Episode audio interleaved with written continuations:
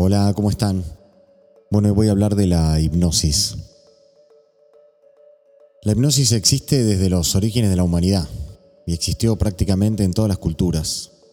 Con diferentes nombres hay registros desde los acadios, los persas, los egipcios, los hindúes, los vikingos, los griegos, los romanos, todas las culturas indígenas del continente americano, etcétera, etcétera. Hasta el día de hoy. Estos estados de trance se usaron, entre otras cosas, para sanar enfermedades psíquicas y físicas de las personas, sea mediante canalizaciones y liberaciones de espíritus como de sugestiones mentales.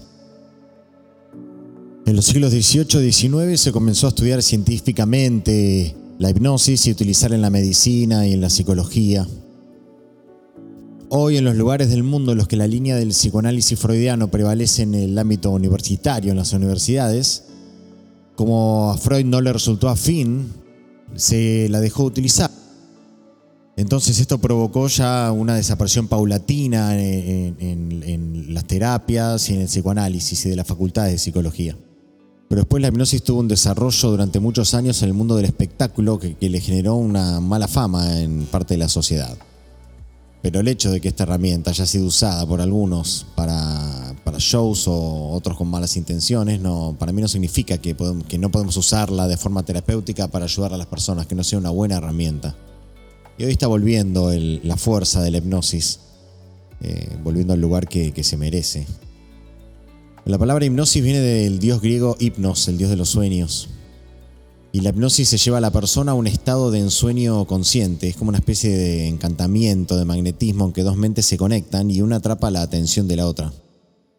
La hipnosis es una técnica y un arte al mismo tiempo de crear sugestiones en una persona para liberar patrones, bloqueos, distorsiones mentales, producir liberaciones y sanaciones emocionales, energéticas, espirituales, físicas, orgánicas. Todo a través de un estado de trance y esto se hace con ejercicios de respiración, con una determinada forma de hablar, bajando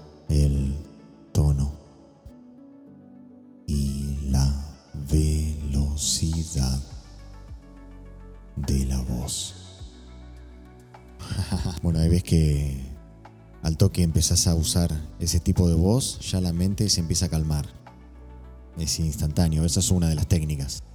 Hay muchas otras técnicas que, se van, que van dirigiendo a la mente con órdenes concretas para ir abriendo puertas, acceder al inconsciente de la persona y reprogramando.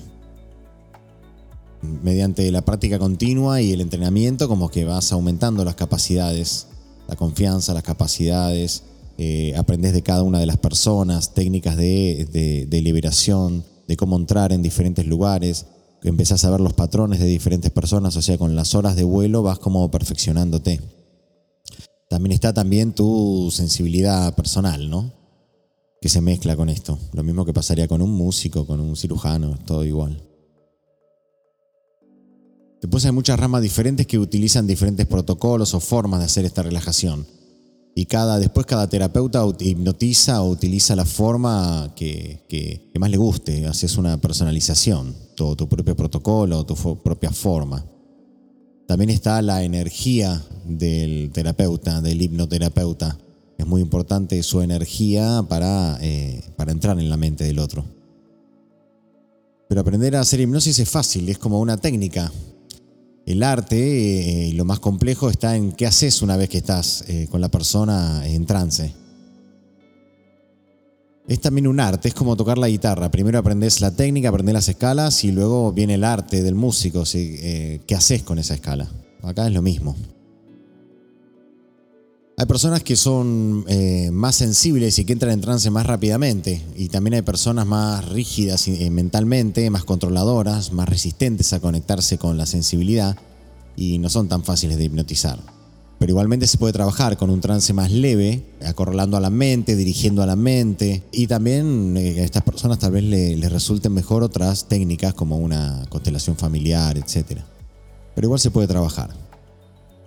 Y hay diferentes estados de trance, es muy variable entre persona y persona, como también depende del estado mental en que se encuentre esa persona ese día, en ese momento. Y también el estado de trance tiene altibajos durante la misma sesión. durante el ritual de trance sube y baja el nivel de profundidad. Te dicen, no, justo cuando me comuniqué con mi abuelo, me conecté con la energía de mi abuelo, entré en trance muy profundo, después, después estaba más leve, después volví a bajar. Es muy normal que pase esto. Igual hay personas que automáticamente empezás el trance y bajan profundamente y mantienen el trance profundo y hay otras que les cuesta más. Y hay otras que entran más en trance en la segunda sesión, más en trance en la tercera sesión es muy relativo, pero se puede trabajar igual con todos los, con los diferentes niveles de trance. Se produce un estado de concentración que le quita los filtros a la mente y, te lleva a un sinceramiento. Es como un suero de la verdad. Me pasa muchas veces que en la charla previa, no sé, una persona dice, ¿y tu papá cómo te trataba? Mi papá era el mejor del mundo, por ejemplo y después, instantes más tarde, en el trance, a los 10 minutos, se empiezan a gritar, insultarlo, descargar toda esa ira reprimida que tenía ante odio, etc. O sea, ¿cuál es la verdad? Las dos son verdad, pero en el estado de trance, lo que sucede es que se libera toda esa represión. Y esa es la fuerza que tiene para descargar esas eh, emociones reprimidas. También pasa, es muy normal de una persona que dice sí, que ama a su pareja, y en el, en el trance confiesan que en realidad no lo aman o ya no lo soportan, etc. Y al revés también. Pero es como un atajo terapéutico que como que acelera los procesos de liberación y sanación y se logran como resultados más fáciles, más rápidos. Y se llega a lugares ocultos que la mente tenía como reprimida, recuerdos ocultos, de una manera directa. La mente sola es la que te lleva, es como un atajo. Eh, le pedís a la mente que te lleve a ese conflicto oculto que la estaba perturbando y es la misma persona que te lleva. Creo que la fuerza de sanación de la hipnosis terapéutica es que cuando una persona habla de su pasado contando un bullying, por ejemplo, el nivel de fuerza emocional de esa charla que te está dando en un estado de vigilia es mucho menor que la emoción que esa persona sintió, experimentó en ese momento traumático. El momento del bullying, el miedo y la descarga de químicos, esos correspondientes en el cuerpo, fue muy grande y eso generó un surco muy profundo en la mente, que conectó todo lo que sintió la persona en ese momento con ese descarga de miedo. Y ahí se generó un patrón emocional. Entonces, esta fuerza emocional le gana, casi siempre le gana a una simple charla de adulto contando lo sucedido. Sí, cuando era chico me hicieron bullying. Pero una regresión a ese, al pasado, revivís ese proceso, buscas esa energía emocional y la persona eh, grita, se emociona, vuelve a sentir toda esa descarga emocional, vuelve la emoción y ahí en ese momento, esa emoción reprimida, hace que la saque y la transforme. Por ejemplo, que la persona se pueda defender como adulta y rescate, defienda a su niña y rescate a su niña de ese lugar, por ejemplo. Y así esta nueva emoción de liberación y tranquilidad hace que la mente mande al cerebro a generar nuevos químicos que están asociados a esa experiencia con la fuerza suficiente como para generar un nuevo patrón de conducta. Como el caso de una chica que tuvo su primera regla, su primera menstruación a los 18 años, cuando pudo liberar en trance la carga que tenía, que sentía inconscientemente de cuidar a su hermano discapacitado, porque sentía que era como que no podía ella tener hijos, porque tenía que cuidar en el futuro a su hermano. Y al mismo tiempo toda esta descarga de, ira, de llanto, de dolor, de angustia, de liberación, todo este proceso emocional hace que la persona vaya entrando más y más en trance. Es como cuando, cuando estuviste llorando, te pones a llorar y estás llorando un tiempo eh, un poco largo, es como que entras en un trance. Te pasa también cuando te reís y te tentás y estás riéndote, riéndote, la emoción, la liberación emocional hace que, eh, hace que entremos en un trance, que la mente vaya profundizando y metiéndose cada vez más y más y más en el trance.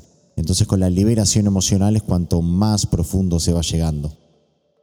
Por eso las personas eh, más difíciles para trabajar muchas veces son las personas apáticas, las que no sienten.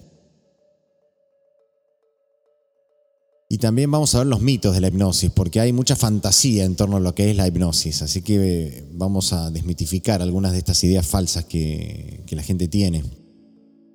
Algunos lo ven como algo eh, esotérico. Es muy común que me digan, no, yo no creo en la hipnosis.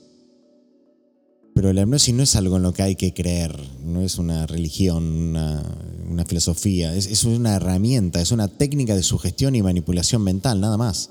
Y que se logra llevando a la mente de la persona a un estado de relajación más o menos profundo.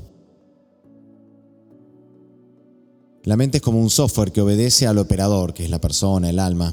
Y en un estado de hipnosis, el terapeuta toma el volante y comienza a manejar ese software de una manera terapéutica dirigida a liberar traumas, desarticular patrones tóxicos de pensamiento, etc.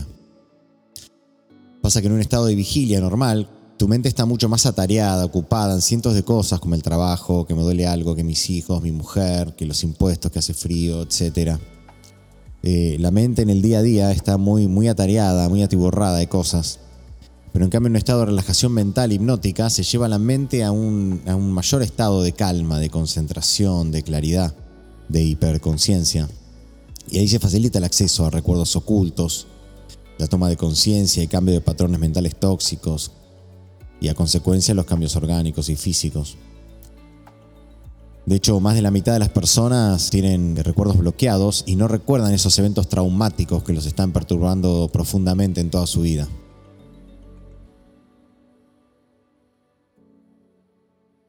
De la misma manera que un bisturí puede usarse para matar a alguien o para salvarle la vida a esa persona, es una herramienta nada más. La diferencia es que la hipnosis terapéutica es aprovechar esa conexión y relajación mental y concentración para ayudar al otro, para que, esté bien a su bienestar. Otros se quedaron pegados con la hipnosis de show, de teatro, de televisión, donde se le hace hacer ridiculeces a las personas y piensan que está todo arreglado.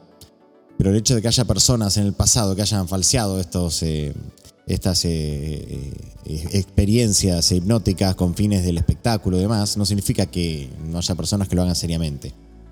De la misma manera que hay personas que mienten en todas las disciplinas tradicionales de sanación, es todo lo mismo.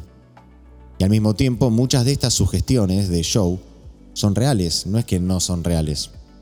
Es verdad, muchas veces es verdad lo que le está pasando a esa persona, está realmente en trance y le están haciendo hacer eso. Pero esto es otra forma de, eh, hipnosis, no es la que, la que usamos en forma terapéutica.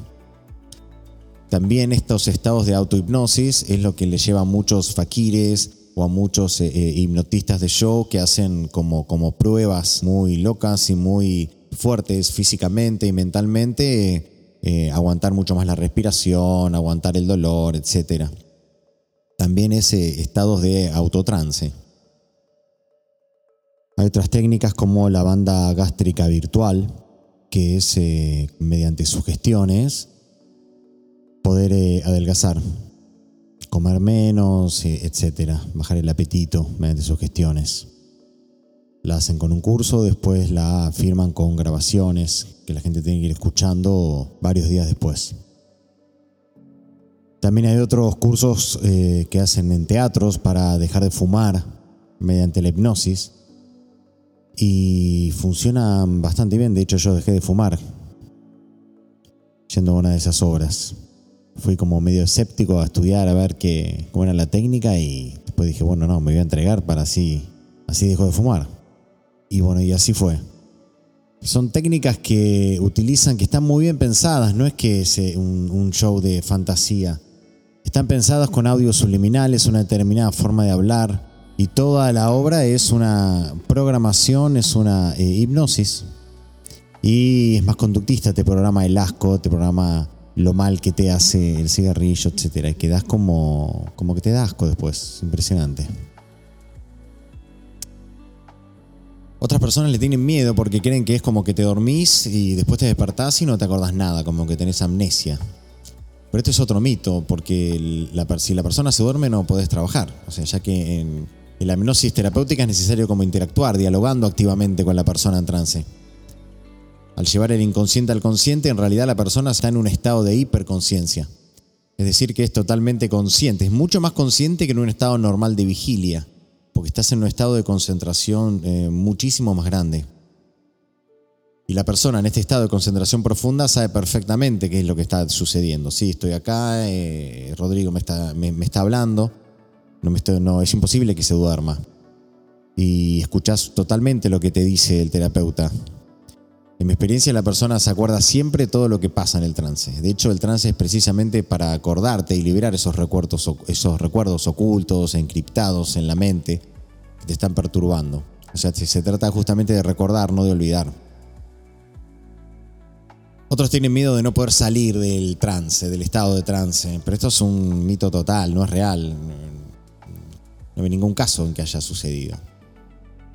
De hecho, es muy normal que al finalizar la sesión, cuando le das la orden de, abrir, de, que abra sus ojos, de abrir los ojos, el estado de paz es tan placentero que muchos se quedan un rato ahí, con ojos cerrados, disfrutando, o recostados en la camilla, como que retrasan ese momento para disfrutar de esa paz a la que se llega. Pero siempre se vuelve. Algunos creen que se trata de una sumisión entre el hipno de poder, entre el hipnotizador y el, hipnotizado. Pero esto no es así, porque se trata simplemente de guiar a la mente en regresión para liberar recuerdos traumáticos y liberar patrones tóxicos. Es una hipnosis terapéutica, es guiar a la mente para, su, para que se libere emocionalmente. Es, agarrar el volante y darle la orden a la mente, al software de esa persona para que ayudarlo a liberarse, a desanudarse. Y también es necesario que la persona quiera ser hipnotizada y, confíe en el terapeuta. Le dé de alguna manera el volante. También algunos creen que la persona eh, no está en sus cabales que, y que le puedes hacer cualquier cosa en un estado de trance. Muchas personas creen esto porque vieron videos en los cuales hacen a una persona cacarear como una gallina, olvidarse un número, hacer eh, estupideces pero el hecho de que haya hipnotizador de show que hayan hecho esto con personas muy sensibles y sugestionables no significa que esto se pueda hacer con todas las personas, ni que esta técnica no sea utilizada para otros fines, para buenos fines. La hipnosis terapéutica es como eh, llevar a la persona a un trance consciente en el que la persona se da cuenta de lo que está haciendo y no va a hacer nada en contra de su voluntad. Otros dicen que se logran resultados pero que no son duraderos. Esto para mí también es un error porque en realidad eh, vi resultados de todo tipo. Muchas veces hay cambios de patrones y liberaciones emocionales que se arraigan así profundamente en la persona, inclusive en una sola sesión. Otras veces la persona necesita más sesiones. Cada persona en realidad es diferente, cada mente, cada estructura mental es diferente. Pero igualmente, si con una sola sesión vos lográs que remita un síntoma, que afloje un síntoma o desaparezca, aunque sea por una semana, dos semanas, esto significa que hay que seguir trabajando y hacer más sesiones para hacer que ese nuevo estado emocional y mental se estabilice, se arraigue, se automatice. Se logra afirmar un nuevo patrón mental con la repetición, de la misma manera que, un deportista practica muchas veces un movimiento o un estudiante estudia muchas veces y repite muchas veces un texto para recordarlo, automatizarlo, como es como, como la vida misma, como todo. Por ejemplo, tuve un caso de una mujer con Parkinson de temblor muy grave y al final de la sesión, una sola sesión, la mano no le temblaba nada, o sea, dejó de temblar completamente. Al ir removiendo todos los eh, eventos y todas las situaciones que le generaban miedo del pasado, de su, bien, de su gestación, de su infancia, de su vida adulta, del futuro, todos los miedos uno por uno. Cuando terminó la sesión, una sola sesión, ya no temblaba. Lo que no significa, uy, se curó.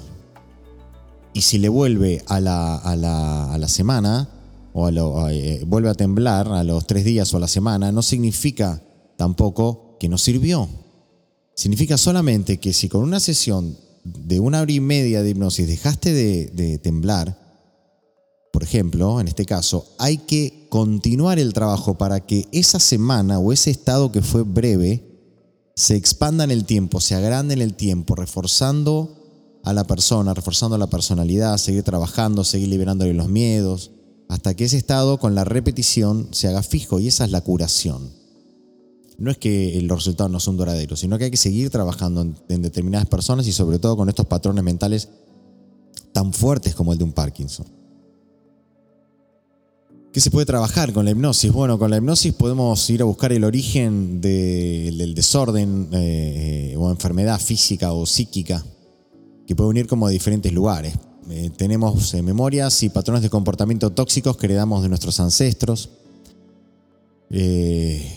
liberar emociones que, de tu proyecto sentido gestacional, lo que tenían en tu mente tus padres cuando te concibieron, traumas durante la gestación, tu parto, todo lo que sentiste adentro de la panza se puede recuperar con regresiones al útero, regresiones a tu estado de bebé, a la niñez, a la adolescencia, a tu vida adulta. Traumas bloqueados que no recordamos conscientemente, secretos vergonzosos ocultos que nos perturban, se puede ir al futuro, podemos eh, ir en, un estado hipnótico al futuro, ver situaciones que sabemos que van a venir y que tenemos miedo de que ocurran y estamos convencidos que esto va a pasar. Entonces ya tengo miedo por algo que sé que va a pasar o estoy convencido de que va a pasar. Una progresión hipnótica al futuro podemos desarticular estos miedos que nos están perturbando hoy. El miedo a la enfermedad va llevando a la, persona al futuro, al futuro, para que vaya afirmando eh, verse eh, sano entonces le sacas ese programa de que me voy a morir enfermo en el futuro. Y ya se empieza a liberar la mente. Y también liberar traumas de vidas anteriores, una vez que agotaste todos los traumas de esta. Y todos los conflictos de esta. Y después tenés la meta hipnosis. Dentro del mismo trance hipnótico, también eh, podés comunicarte e interactuar con seres vivos con cualquier ser vivo de tu familia, con amigos, con jefes, con parejas, con hijos, con padres, abuelos, ya sea que estén vivos o que estén muertos, que hayan ya desencarnado, ya que sea que sean familiares o que no. Esta comunicación en la metahipnosis se produce a través de la boca de la persona en trance.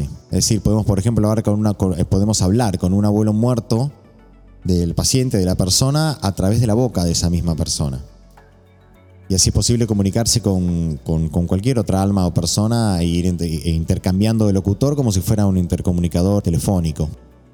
Esto sucede también de una manera como más profunda en personas más sensibles o con más capacidades mediúmnicas, es decir, que tienen la facultad de percibir el mundo espiritual, de conectarse con otros seres. Hay gente que tiene estas eh, capacidades extrasensoriales en más sensible. Y hay gente que, tiene estas capacidades como más en diferentes momentos de su vida. Esto varía en cada persona. Y también en particular, también surgen a través de inducciones a trances hipnóticos, rituales, ceremonias espirituales y durante diferentes lapsos de intensidad emocional también, cuando llevas a la persona a un estado emocional que te genera ese trance, profundiza ese trance hipnótico. Se pueden generar diálogos así de esta manera y reencuentros liberadores entre personas que no pudieron comunicarse o que no pueden comunicarse ahora en, en vida o que no pudieron comunicarse con los seres queridos fallecidos terminar esos diálogos, esas liberaciones, esas comunicaciones. Y también puedes eh, develar misterios y secretos familiares, resolver conflictos viejos entre las personas. Por ejemplo, eh, al conectarme, me acuerdo un caso con el, el, padre de una mujer, una mujer que había, que se sentía siempre fuera, excluida de la familia, como si fuera la Cenicienta, una historia muy parecida. Al comunicarnos con, con el padre que ya había muerto, una mujer eh, muy medium, con mucha sensibilidad, aparece el padre y, confiesa que en realidad la madre de esta mujer había sido la cuñada, es decir, eh, la, tía de ella, que le había tenido una feria, habían eh, decidido tener a la chica y dársela a su, a su madre oficial, pero en realidad la madre era la tía, la madre biológica. Entonces se, pueden develar todo, todo este tipo de secretos familiares también a través de esta técnica. También va variando, van variando eh, qué tanto eh, es la mente de la persona que está, eh, que está hablando, qué tanto está hablando a través de las memorias, que tiene registrado y qué tanto es el mismo, la misma alma perdida, el mismo espíritu que se está comunicando realmente. Pero sea como sea, de una u otra forma, o sea, o sea, creado por la mente de la persona, de una u otra manera, a través de este procedimiento, se puede liberar a la persona, se puede liberar esta energía. A través de este mismo trance hipnótico también se puede verificar si la persona fue invadida por otra alma, Muchas veces se manifiestan almas perdidas que se le pegaron a esa persona. Y también a través de estos estados de trance podemos hablar, comunicarnos con los guías espirituales, nuestros maestros interiores, como los quieran llamar. De vez en cuando, cuando aparece una persona eh, muy medium o muy sensible, se producen algunas canalizaciones de mensajes de mucha sabiduría, mensajes increíbles.